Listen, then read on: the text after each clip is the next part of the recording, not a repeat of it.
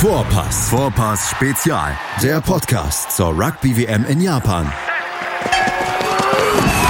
Auf meinsportpodcast.de. Herzlich willkommen zu Vorpass Spezial, unserem Magazin zur Rugby-Weltmeisterschaft, die, am äh, die am Freitag mit dem Spiel Japan gegen Russland beginnt. Wir haben die drei Vorschauen der Gruppen A, B und C gemacht. Hier kommt die Gruppe D mit unserer Vorschau Wales. Australien ist dabei, wir haben äh, Georgien, wir haben Fiji und wir haben Uruguay. Und wir werden wohl einen Zweikampf um die beiden Plätze im Viertelfinale erleben. Mein Name ist Andreas Thies, natürlich jetzt auch wieder mit dabei, während wie während der gesamten Vorschauen hier auf die Weltmeisterschaft unser einer unserer Experten, Donald Peoples. Hallo Donald. Hey Andreas. Donald, die Gruppe D haben wir vor uns. Wales und Australien. Möchtest du als erstes über Australien oder möchtest du als erstes über Wales sprechen? Ja, lass uns einfach über Wales sprechen. Das ist ganz in Mode, gerade in den Nachrichten. Es ist tatsächlich in Mode. Und es sind zwei Namen, die im Moment das walisische oder die walisischen Nachrichten beherrschen. Der eine, das ist schon ein bisschen länger so, dass der die Nachrichten beherrscht, das ist Gareth Anscombe, einer der Spieler. Der andere ist jetzt erst gerade dazugekommen, Rob Howley. Der ist vom walisischen Team als sie schon in Japan waren, wieder zurückgeschickt worden. Und es gibt im Moment eine Untersuchung, dass er ähm, gewettet haben soll, dass er verbotene Wetten ge getätigt haben soll und dass er dort gegen die Vorschriften des Wettens äh, verstoßen haben soll. Was ist da genau passiert, Donald? Ja, ganz genau. Also das ist halt so ein bisschen längere Geschichte. Also angeblich war es halt so, dass es über eine, glaube ich mal, eine Wettfirma oder ein Verband quasi der Wettfirmen ähm, die Nachrichten hat ähm, an, an die Wales ähm, Board quasi gegeben war, dass es, dass es auffällig war, dass, dass ja die Infos hatten, dass jemand äh, in dem Trainerstab quasi gewettet hat. Ähm, Rob Howley quasi. Das war hat äh, erst letzte Woche quasi in den herangetreten. Die haben es so nach, sie sind das dann nachgegangen. Er wurde hat dann quasi zu diesen Zeremonie mit den Caps, also wurde er quasi in Japan quasi diesen, also für die Appearances quasi einen Cap bekommen ähm, wurde halt nicht mit eingeladen, war halt quasi bei ein, zwei von den Schlüssel äh, seniorige äh, Spieler halt quasi wie Alwin, Alwin Jones und so, wurde halt Bescheid gesagt, hey, Rob Howley ist halt nicht dabei, weil wir haben den Verdacht, dass da irgendwas läuft. Und das war halt dann irgendwie einen Tag später an der Rest der Mannschaft kommuniziert. Und dann einige, also ein, zwei Tage später ist es quasi in den Nachrichten quasi dann irgendwie rausgekommen. Und ich glaube, es hat dann am Montag jetzt von der Woche quasi nach Hause geschickt worden. Ja, genau, also relativ ungünstig quasi für die Vorbereitung. Also das heißt, dass quasi, was sind die Konsequenzen dafür? Also ähm, ich glaube, es ist halt wahrscheinlich so ein bisschen, dass er vielleicht so ein Problem hatte mit Wetten oder ist vielleicht suchtig. Also ich glaube, das kommt halt vor bei, bei manchen Leuten, hat in, in, den, in den Mannschaften hat auch. Ähm, der, die Nachrichten sagen, dass er auf jeden Fall unterstützt wird, dass er zu Hause ist und er hat so ein gutes Kreis um sich herum, dass er quasi ihn unterstützen. Was dann weiter vorgehen ist für ihn, das wissen wir halt noch nicht. Aber was das für die Mannschaft in, in Japan bedeutet, das hat einfach mal, da fehlt halt einfach ein Trainer. Der wurde halt gleich nachbesetzt von Stephen Jones, der ist ein ehemaliger Verbinder. Der sollte halt eigentlich diesen Posten von Attack Coach halt übernehmen, sowieso nach der Weltmeisterschaft. Jetzt ist er ein bisschen früher in sein Amt getreten. Ähm, das ist auf jeden Fall keine gute Vorbereitung. Ähm, weiß halt nicht, inwiefern das halt so Wales durcheinander bringt, aber es ist auf jeden Fall nicht perfektes Vorbereitung. Rob Howley, das müssen wir noch dazu sagen, ist nicht der Head Coach, also nicht der Manager. Das ist Warren Gatland, der nach diesem Jahr, nach dieser WM dann auch zurücktreten wird. Rob Howley ist quasi so, so ein Special Teams Coach, ja? Genau, der ist halt für den Eingriff zuständig. Also in, in Rugby gibt es halt quasi, wie er gesagt, so einen Head Coach. Immer, dann können halt theoretisch noch andere Rollen besetzt werden, äh, inwiefern man das halt als Unterstützung braucht. Aber heutzutage ist es immer jemand für eine Verteidigung, also für Defense halt quasi da. Der ist wirklich, gibt halt ein Team, also ein Konzept, wie die verteidigen sollten. Ähm, genau, und im Angriff gibt es halt immer einen, einen Coach, der halt quasi für die besonderen Moves oder wie die halt in verschiedenen Positionen im Feld hat bewegen wollen. Das war Rob Howley für den Angriff. Dann gibt es normalerweise so, so einen Stürmertrainer, der quasi auch äh, zuständig sein könnte für Gedränge und Gassen. Manchmal gibt es auch sogar auch spezifische Leute, die die Posten hat auch übernehmen, also Gedränge und ähm, äh, Gassen. Aber es kann halt unterschiedlich werden. Aber Sturm, äh, ähm, Angriff und äh, Verteidigung gibt es normalerweise besondere Rollen, weil das kann auch der Head Coach nicht alles abdecken und normalerweise ist der Head Coach sowieso nicht äh, vertraut mit allen diesen verschiedenen, also vielleicht kommt er aus der eher so aus dem Angriff sozusagen als Hintergrund selber und deshalb hilft, äh, hilft ihn ähm, einige andere Leute normalerweise im Trainerstab.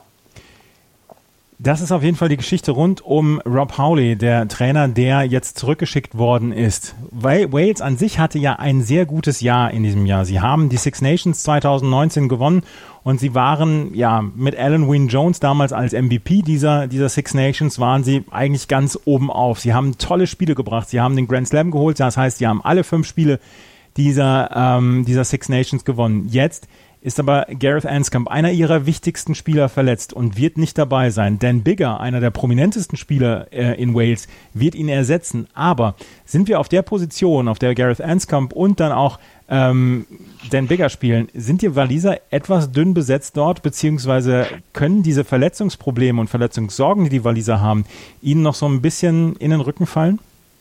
Mm. Ja, also es hat so eine Frage. Also vorher war es halt wirklich ähm, so ein bisschen hin und her zwischen Anscombe und Bigger. Ähm, Bigger hat dann einfach so ein bisschen eher den, die Rolle bekommen als Impact Soap, also wirklich von der Bank zu kommen, irgendwie ein Spiel nach sicher nach Hause zu bringen. Und Anscombe war der wirklich äh, gesetzte äh, Starter sozusagen. Ähm, extrem, extrem traurig, dass er verletzt äh, wurde. Ähm, auch total bizarre äh, Situation, wie er sich verletzt hat. Also eigentlich in dem Warmers-Spiel sah es so aus, als ob er sich verletzt hat am Knie, hat irgendwie doch noch weitergespielt und dann hat sich irgendwie nochmal einen Stoß gegen den Knie gemacht und dann, ja, Kreuzbandriss, glaube ich mal am Ende. War ein bisschen seltsam, dass er einfach nicht runtergenommen wurde früher. Egal. Ähm, die haben den Dan Bigger einfach super, also Weltklasse, also ich finde ihn extrem gut, ist einfach nur ein anderer Spieler als ähm, Gareth Anscombe. Also Anscombe ist auf jeden Fall mehr Eingriff mit der Hand äh, und äh, Pass und Rennen und Dan Bigger ist halt jemand, der wirklich äh, mehr das Kickspiel so im Vordergrund stellt. Das stellt einfach mal eine Weile so eine wichtige Position, das ist einfach ein bisschen das System der Releaser halt ein bisschen um. Danach kommt zum Beispiel jemand wie Reese Patchell, ähm, bisschen begrenzt in das, was er machen kann, äh, kann auch sehr, sehr gute Tage haben, kann auch wie bei England damals, ich glaube, das ist vor zwei Jahren äh, in den Six Nations, wo er wirklich getargetet wurde. Also die Engländer haben extra auf ihn gezielt und ihn komplett unter Druck gestellt und hat einfach ein mega schlechtes Spiel gespielt. Also ist jemand, der vielleicht ein bisschen unter Druck ähm, so, ja, nicht so seine beste Leistung abgeben kann. Also könnte eine schwierige, könnte eine schwierige Position werden für den, solange das dann Bigger halt gesund bleibt. Hoffentlich dann passiert halt nichts, aber wer weiß. Wie gut sind die Waliser? Sie waren auf Platz 1 der Weltrangliste zwischendurch. Sie hatten zwischendurch eine 14-Spiele-Siegesserie, wo sie wirklich, wo ihnen wirklich niemand was anhaben konnte. Können sie ein Team sein, was um den WM-Titel mitspielt? Ja, ist schwierig zu sagen. Ich glaube, ähm, dieser Verlust von, von Anscombe hat auf jeden Fall die, deren Möglichkeiten eingeschränkt. Also ich glaube, es macht einfach den, den Weg für den schwieriger. Ähm, ich sage halt nicht, dass sie es halt nicht schaffen. Ist einfach nur ein bisschen schwieriger. Ähm, ja. Die ja. haben in der Gruppe, also die haben, also die sollten in dieser Gruppe ordentlich durchkommen. Ob es erster oder zweiter wird, das ist halt schwierig zu sagen. Ich würde halt eher sagen, dass Australien erster wird. Dann wird quasi ähm, Wales hat zweiter und dann ist halt keine Ahnung so ein bisschen eine Sache, was passiert. Das kann man halt nicht so sagen, aber was passiert in der anderen Gruppe? Ähm, die könnten halt direkt zum Beispiel im Viertelfinale direkt auf England treffen und das ist auch eine Sache, das wissen wir halt nicht, wie das ausgeht. Ich würde halt ja, noch nicht so früh, aber wenn jetzt gerade in der jetzigen Form, würde ich halt sagen, dass England stärker wäre, das könnte halt dann einfach ein frühes Aussein im Viertelfinale, wenn, wenn die Gruppen so sich aufteilen. Ähm, es könnte auch anders werden. Keine Ahnung. Es könnte halt Wales gegen Frankreich sein und aus jetziger Position würde ich halt sagen, Wales kommt da durch. Oder Wales gegen Argentinien würde ich halt sagen, auch für Wales. Es ist ein bisschen schwierig zu sagen, wie der ein Weg hat wird. Ähm, wie gesagt, also um wirklich Schlüsselspieler so zu verlieren, so nah an der Vorbereitung für das gesamte Turnier in Anscombe, das macht es auf jeden Fall nicht leichter. Also dann sind die noch mehr irgendwie, ja, gehandicapt oder so. Wer Rugby noch nicht so häufig gesehen hat und Dan Bigger das erste Mal sehen wird, achtet darauf, wenn er kickt. Er hat eine sehr, sehr eigene Vorbereitung und das hat ihn 2015 so ein bisschen berühmt gemacht bei der WM im eigenen Land, als in England und Wales gespielt worden ist. Damals hatte Wales ein ordentliches Turnier gespielt, hatte damals England rausgenommen aus dem Turnier und äh, ist im Viertelfinale, glaube ich, an Australien gescheitert. Auf jeden Fall war Dan Bigger damals einer der großen Stars des walisischen Teams. Wer sind die anderen Stars? Alan Wynne Jones habe ich schon genannt. Äh, auf wen müssen wir noch achten? Ross Moriarty vielleicht? Äh, persönlich finde ich halt Ross Moriarty sehr ähm, eindimensional. Also er hat irgendwie so nur ein Spielsystem und das ist eher so ja, reinklotzen. Auf wen sollte man halt noch achten? Also ich glaube, ich muss dir das halt nicht sagen, aber Liam Williams ähm, ist auf jeden Fall bekannt durch den Lions Tour, hat einfach mal extrem krasse Sachen gemacht, spielt bei Saracens, hat in England, also die Top-Clubmannschaft gerade, ähm, spielt normalerweise auf Schluss, kann man streiten, was seine beste Position ist. Auf jeden Fall würde ich halt sagen Schluss, aber manchmal, um Lee Halfpenny innerhalb der Mannschaft hat zu integrieren, muss er halt auf Ecke rücken. Das wäre halt für mich ein bisschen Verlust, aber Williams, ähm, Liam Williams auf jeden Fall Weltklasse. Also hat einfach einen Step und ähm, seine Arbeit in der Luft ist auch extrem gut. Jemand anderes, der seit 100 Jahren gefühlt Rugby spielt, ist George North. Der ist einfach eine Maschine. Der hatte so eine Phase, wo er vielleicht irgendwie nicht mehr so Weltklasse war, kommt jetzt wieder meiner Meinung nach richtig gut in Form und könnte halt wirklich was beweisen. Du hast schon Alan Jones erwähnt extrem schwierig. Also, glaube, man muss nichts dazu sagen. Einfach repräsentativ äh, für ein Stürmer, wenn jemand so ein Vorbild haben will, ist einfach ein Top-Typ. Extrem gute Spieler, hart, aber fair ähm, und einfach extrem geile Kapitän. Und jemand, den ich seit Anfang an gemocht habe, wo er halt nicht so bekannt war, das kann man aber leicht merken. Josh Navidi spielt halt normalerweise die dritte, Reihe, ähm, ist auf jeden Fall jemand, der hat als sehr Respektfigur äh, gesehen wird, ist auch manchmal Kapitän gewesen. Ähm, der hat lange, lange äh, so Dreadlocks, äh, Cornrow, äh, Haar, lange Haaren, der ist halt sehr äh, einzigartig in seinem Aussehen und ist eigentlich ein extrem geiler Spieler. Also, als normalerweise kann er da sieben spielen, Cloud hat extrem viele Bälle, ähm, setzt sich einfach stark rein, seine Tacklings sind extrem geil und das ist halt jemand, ähm, der wirklich sich auf dem Weltlevel hat präsentieren kann, also in den Clubmannschaften und für Wales jetzt schon hat sich gut gezeigt, jetzt kann er halt auf jeden Fall als Weltstar halt etablieren. Ich glaube, das könnte halt was für ihn sein. Und gegenüber Ross Moriarty, also hat er ein vielfältigeres Spiel sozusagen, kann das Spiel verbinden, kann halt das Spiel gut gewinnen, ist im Angriff und Verteidigung immer dabei, muss nicht nur mit der Brechstange, kann auch mit äh, sanfte Pässe ähm, das Spiel öffnen. Ähm, richtig, richtig starker Spieler. Man soll ja neutral sein, dann auch als Journalist, wenn man darüber berichtet, aber ich, ich kann tatsächlich behaupten, das ist mein Lieblingsteam hier bei dieser Weltmeisterschaft Wales. Sie werden gegen Australien um den Gruppensieg wohl spielen. Das ist nicht das große Geheimnis. Es wird am 29. September wird es das Spiel geben zwischen Australien und Wales in Tokio. Australien hatte dieses Jahr eine eine richtig gute Woche, nachdem sie Neuseeland mit 47 zu 26 besiegt hatten in einem Testmatch. Es ging um den Bledisloe Cup. Auf jeden Fall hatten die Australier da eine richtig gute Woche. Jeder hat gesagt, wow, dieses Team ist, ähm, ist auf jeden Fall ready für die WM. Eine Woche später haben die Neuseeländer sich gedacht, Moment, 36 zu 0 das Rückspiel gewonnen gegen die Australier. Und da war die Stimmung schon wieder so ein ganz kleines bisschen im Eimer.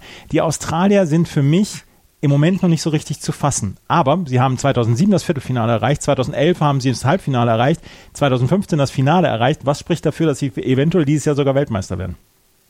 Mmh was spricht dafür? Die sind einfach eine Turniermannschaft, also hast du gesa gesagt, ne? Also die haben das schon zweimal gewonnen, okay, ist etwas länger hier, aber die sind immer so ähm, wettbewerbsfähig. Also genau hast du gesagt, 2003 Finale, Viertelfinale 2007, äh, Halbfinale 2011, Finale 2015. Also es ist einfach aus irgendwelchen Gründen einfach eine Turniermannschaft. Ähm, die haben gerade ein bisschen so heiß und kalte Phasen gehabt. Ja, wie du gesagt hast, dieses Einspiel gegen Neuseeland war, muss man ein bisschen dazu sagen, ähm, dass Neuseeland zwar eine ganze Halbzeit mit äh, einem Mann weniger spielen mussten. Vielleicht hat auch so einen kleinen Einfluss dazu gehabt. Und äh, dann das nächste Mal war Neuseeland auf jeden Fall einfach stinksauer und wollten es halt beweisen. Ähm, was spricht dafür? Also, wenn wir zurückkommen, also meine, meine geile Statistiken hier mit dass, dass die die schweren Spiele eher so am Anfang haben. Das kommt halt, also trifft auf Australien halt wieder. Also Fiji ist auf jeden Fall gute Gegner, sollte Australien halt schlagen. Dann kommt das Spiel, Spiel gegen Wales, das entscheidet sich einfach erst und zweiter. Und dann kommt halt Spiele gegen Uruguay und Georgien. Also das ist halt, wo Australien auf jeden Fall locker mit der B-Mannschaft rauskommen kann. Und dann ist eigentlich alles offen. Also die werden halt aus dem Pool halt das definitiv schaffen, kommen halt dann gegen äh, die äh, Mannschaften aus Pool C, also England, Frankreich, Argentinien, irgend von einen, einen von denen und also Australien würde ich alles zutrauen bei den Mannschaften und dann ist halt man im Halbfinale und dann ist halt alles offen. Ähm, also ich bin, also ich bin ein Riesenfan von, von der australischen Mannschaft, einfach die Art und Weise, wie sie spielen. Habe auch ja da ein Jahr gelebt und ein bisschen Rugby gespielt. Die haben einfach mal eine andere Sicht, wenn die halt spielen. Die, also damals war es zumindest so, Kicken war fast verboten. Man nimmt mal alles in der Hand und rennt halt selber und zaubert halt so Sachen. Es ist halt eine Mannschaft, die für unparteiische Leute ähm, sehr schön anzuschauen ist. Die haben extrem geile ähm, Leute da und die haben einfach ein, ja, die haben einfach ein Pedigree, die haben das einfach schon mal gezeigt. Also die, die, die waren immer mit dabei, die sind immer, also man kann immer mit denen rechnen. Ähm, ich würde halt nicht so viel auf deren Form setzen davor. Also mal, mal so, mal so. Also ich würde einfach mal abwarten und sei, zeigen oder zeigen lassen, wie es halt in der Pool hat läuft bei denen. Und dann werden wir halt viel mehr wissen. Also ich, ich erwarte halt schon viel von Australien. Die haben in Michael Checker einfach einen von den besten Trainer, ähm, den es jemals gab hat. Einfach ein super cooler Typ. Auf jeden Fall lange Zeit in Irland sehr erfolgreich gewesen mit Leinster. Ähm, auch sehr erfolgreich mit Australien gewesen. Also wenn man sich vorher äh, vorstellt, wie die halt vor ihm waren, war ein bisschen chaotisch. Auch wo er die Mannschaft übernommen hat, war es so ein bisschen eher so eine Mannschaft aus ganz viele Divas ähm, und der hat es irgendwie ein bisschen zusammengeschweißt und genau, ich kann dir so ein paar Namen nennen äh, und ja, dann rollt halt von der Zunge hat, ne? Also David Pocock, einfach mal eins von meinen Lieblingsspieler, der es super abgibt. Michael Hooper, einfach ein absoluter Maschine, Arbeitstier, klaut einfach Bälle ohne Ende. Courtney Beal ist einfach, wenn man ihm zuguckt beim Spiel, wenn er ein bisschen offenen Platz hat, hat er so geile Füße, so einen geilen Step kann einfach mal zaubern ohne Ende. James O'Connor ist halt jemand, der seit jahrelang irgendwie vergessen war. Jetzt hat sich wieder reingekämpft in der Nationalmannschaft und nimmt es halt ernst, was vorher vielleicht nicht so ähm, der Fall war. Und Christian Lealefano ist jemand, der ähm, kurz in Ulster gespielt hat in Irland. Einfach ein super korrekter Typ. Man hat nur Gutes über ihn gehört. Der hat Schwierigkeiten mit äh, Leukämie, ähm, kam, hat halt zurück, äh, kam zurück und hat sich erkämpft diesen Platz in der Nationalmannschaft hat wieder. Und das sind einfach Leute, die einfach Weltklasse sind. Also die wurden halt in jede Mannschaft auf jeden Fall reinlaufen. Jemand, der halt natürlich nicht dabei ist, Israel Verlau, auch ein supergeiler Spieler. Genau, über den wollte ich noch sprechen. Ja, hat auf jeden Fall Meinungen, die er sich gerne äußert, die vielleicht ein bisschen grenzwertig äh, oder als nicht so sympathisch rüberkommen könnten. Und wurde halt dann, also genau, er wurde halt quasi mehr oder weniger von der Australischen Mannschaft gefeuert. Ähm, weil er, seiner Meinung. Weil er, ähm, weil das, das ja. einmal gerade Einmal gerade zur Erklärung, Israel Folau ist dieses Jahr der, der Vertrag gekündigt worden und es wurde mitgeteilt, dass er nicht bei der Nationalmannschaft dabei sein kann, weil er homophobe Tweets abgesetzt hat. Und ähm, da wollte er sich nicht entschuldigen, beziehungsweise wollte er nicht um Entschuldigung bitten und da hat das australische Rugby gesagt, na, dann nehmen wir dich nicht mit. Ja, genau. Ja, das ist halt, ähm, ja, es ist äh, lieber vielleicht nicht so viel dazu sagen. Der ist einfach ein, auf jeden Fall ein super Spieler, muss man nicht sagen. Äh, ein bisschen, bisschen grenzwertig in, in manches, das, was er sagt, leider. Ja. Israel Folau ist also nicht dabei, aber die Australier sind auf jeden Fall dabei und die Australier sind auf jeden Fall mit zu den Mitfavoriten zu zählen und das Spiel gegen Wales am 29. September wird sicherlich sehr interessant. Gleich sprechen wir noch über die anderen drei Mannschaften dieser Gruppe D, Georgien, Fiji und Uruguay. Die Gruppe D wird angeführt von Australien und Wales. Die anderen drei Mannschaften kämpfen so ein bisschen im Moment um Platz drei. Lass uns als erstes über Fiji sprechen. Fiji ist eine Mannschaft beziehungsweise ein ein Land mit ungeheurer Rugby-Tradition. Aber in den letzten Jahren bzw. Jahrzehnten hat eher die Siebener Mannschaft die Schlagzeilen auf sich gezogen. Die Siebener Mannschaft, die 2016 Olympiasieger geworden ist. Seitdem gibt es einen Feiertag auf Fiji, der diesen Tag der Goldmedaille in Brasilien damals feiert. Fijis 15er Mannschaft hat nie so richtig, ja, so richtig ab, abheben können. Sie haben 2007 das Viertelfinale erreicht, 2011 sind sie aber in der Gruppe ausgeschieden, sind nur Dritter geworden und auch 2015 traut man ihnen nicht so richtig viel zu. Warum traut man Fijis 15er Nationalmannschaft deutlich weniger zu als der 7er Nationalmannschaft?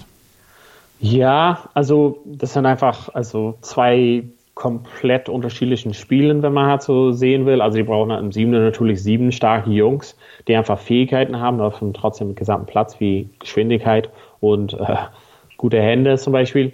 Ähm, in der in der 15er ähm, Variante gelingt es denen eigentlich diesen diesen Sturm und Hintermannschaftssachen halt so also nicht zu verbinden. Also die ist die brauchen einfach so ein paar ähm, andere Stärken quasi, was hat denen bisher nicht wirklich gelungen ist, das zu verbinden. Die können phasenweise extrem gute Sachen machen und Durchbrüche erzielen, aber so in den Standards ist es halt immer so eine Sache, das ist halt nicht so eine Stärke von denen und bisher ist es halt quasi der Grund, wieso die in 15er nicht weiterkommen. Ähm, die hatten mal eine große Überraschung damals in 2007 gegen Wales halt natürlich, das war ein extrem geiles Spiel.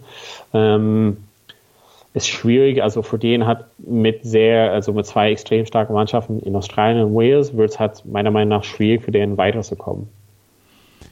Fiji hat also eher so ein bisschen das, das Rugby etabliert, wo es über die Schnelligkeit geht, wo es über tolle Pässe geht. Und wie gesagt, wenn ihr Fiji in der siebener Nationalmannschaft seht, dann genießt es einfach, weil das ist ein ganz, ganz tolles Team. Aber sie scheinen nicht für diese 15er, für dieses 15er Team die Sturmreihen zu haben, beziehungsweise dieses, dieses kräftige äh, ja. Rugby spielen zu können. Ja, die haben einfach, also diesen Standardsituationen, das ist halt einfach nicht deren Stärken. Also ich meine halt gegen eine Mannschaft, die wirklich darauf aufgelegt ist. Also Wales zum Beispiel momentan, okay, hatten nicht die beste Gedränge aller Zeiten, vielleicht Australien auch nicht. Ähm, aber ich glaube, das ist halt viel stärker als das, was halt Fiji im Sturm halt quasi für die Gedränge und Gassen anbieten kann.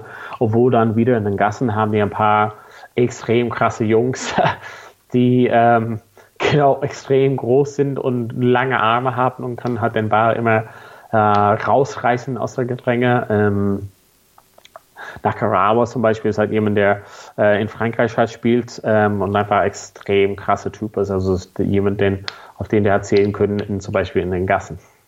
Das erste Spiel hat Fiji gegen Australien an diesem unglaublichen Samstag, wo wir auch Neuseeland gegen Südafrika und Frankreich gegen Argentinien sehen werden. Da spielt Fiji gegen Australien. 2015 gab es eine relativ klare Niederlage damals für Fiji. Ähm, es wird wahrscheinlich nicht anders ausgehen diesmal, oder? Nee, also ich glaube, das wird schwierig. Ähm, Australien ist auf jeden Fall starke Favorit da in, in, in dem Spiel. Es wäre halt, also es wäre schon eine große Überraschung, wenn Fiji da ähm, was bei Australien holen könnte. Aber niemals nie sagen, glaube ich. Ja, wir haben dann noch Georgien und Uruguay. Lass uns erstmal über Georgien sprechen. Das beste europäische Team unterhalb der Six Nations. Und es wurde zwischendurch dann schon immer mal gesagt, Mensch, gebt denen doch mal eine Chance in den Six Nations anstatt von Italien.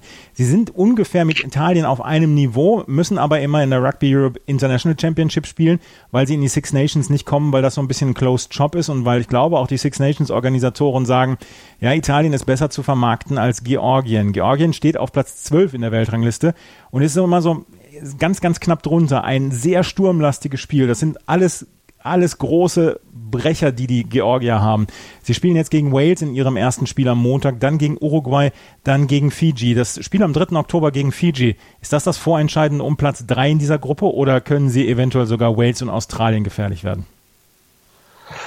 Ja, du hast schon richtig gekannt, dieses sturmlastige Spiel Vorher ähm, hat man gesagt, es ist äh, Gorgosee plus sieben Jungs und äh, jetzt hat sich irgendwie Gorgosee war so weg und jetzt ist er wieder da. Und jetzt ist halt Gorgosee als Teil von diesen acht, auf jeden Fall acht Jungs.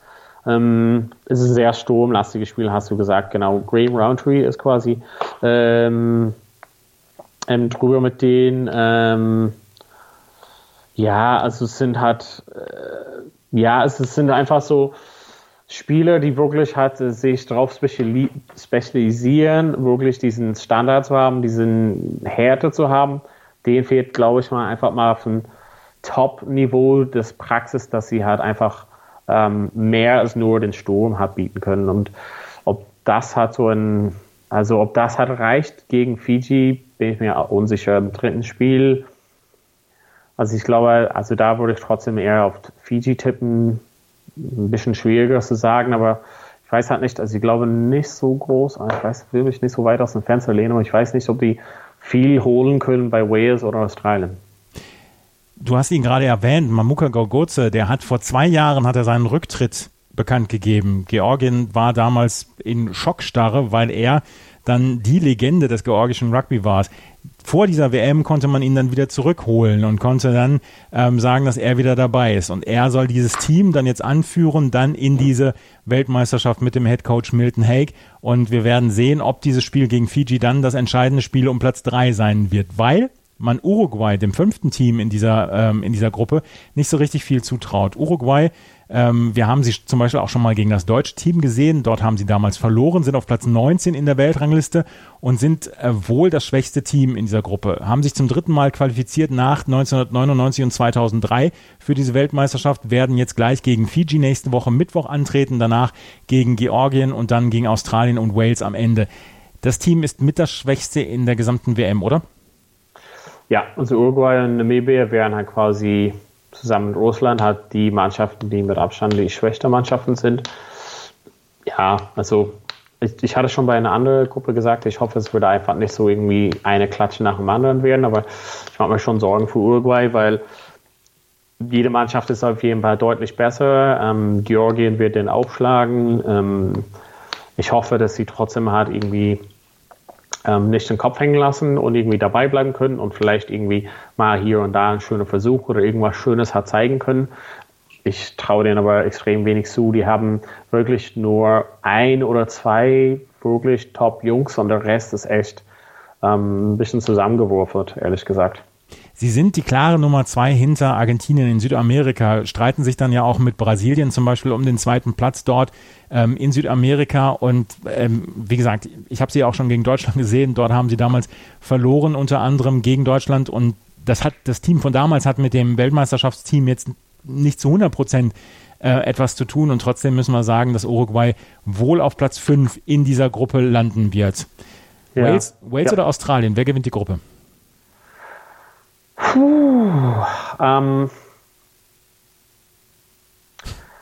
ich, ich würde gerne Australien sagen, aber ich habe einfach nur so ein bisschen Sorge, dass sie ein bisschen platt sein können. Also es gibt halt Statistiken zu den Mannschaften, die weit reisen und wenig ähm, Pausentagen so dazwischen haben und Australien ist halt mit oben dabei mit den Mannschaften, die einfach im weitesten ähm, in Japan zu jedem Spiel quasi reisen muss. Mit fast 3000 Kilometer müssen sie das äh, hinterlegen. Und ich weiß halt nicht, also es geht um das direkte Duell. Puh, was hast du gemacht? Also ich glaube, mit Anscom wäre ich halt sicher, äh, hätte ich sicher auf Wales getippt. Ohne Anscom sage ich ein bisschen eine engere Sache. Ich sage einfach mal, Wales gewinnt gegen Australien, daher wird Gruppenerster. Ich glaube, dass Australien Gruppenerster wird und Wales dann Zweiter und auf Platz drei wird Fiji landen. Wir werden sehen. Am oh. Freitag oh. beginnt die Weltmeisterschaft und jetzt können wir sagen, sie soll endlich losgehen, die WM, oder? Ja, also ich bin, ja, also ich bin stark klar. Ich habe, wie gesagt, Statistiken und Videos und Zusammenfassungen und Highlights und das, meine letzten Wochen waren nur damit äh, irgendwie beschäftigt. Ähm, ich bin auf jeden Fall froh, wenn es halt losgeht. Bin ein bisschen traurig, dass ich selber nicht dabei bin. Bin auch ein bisschen traurig, dass die Spiele manchmal so extrem früh anfangen. Aber ähm, man kann einfach nicht meckern mit der, mit der Aufstellung der Mannschaft. Ich meine, okay, Japan, Russland würde halt vielleicht kein Klassiker werden, aber dann geht es direkt los. Da kann man wirklich nicht jammern wegen die, die Aufstellung der Mannschaften. Also ich meine, direkt am Samstag äh, Australien, Fiji, Frankreich, Argentinien, Neuseeland, Südafrika. Also kannst halt nicht besser wünschen. Also besser das sind wirklich, yeah, das sind das, das sind wirklich drei Spiele, die auf jeden Fall extrem sehenswert sein werden und für jede Gruppe ähm, sehr entscheidend sein könnte. Lasset die Spiele beginnen. Wir hören uns während der WM wieder mit den Spielzusammenfassungen in diesem Vorpass-Spezial. Das war Donald Peoples. Den werdet ihr auch noch häufiger hören während dieser Weltmeisterschaft. Donald, dir vielen Dank für die Vorschauen hier von Gruppe A bis D. Ja, sehr gerne und bis bald. Abonniert den Podcast in eurem Podcatcher Vorpass und dann seid ihr immer informiert während der Weltmeisterschaft und wir bringen euch immer die Spielzusammenfassung. Vielen Dank fürs Zuhören. Bis zum nächsten Mal. Auf Wiederhören.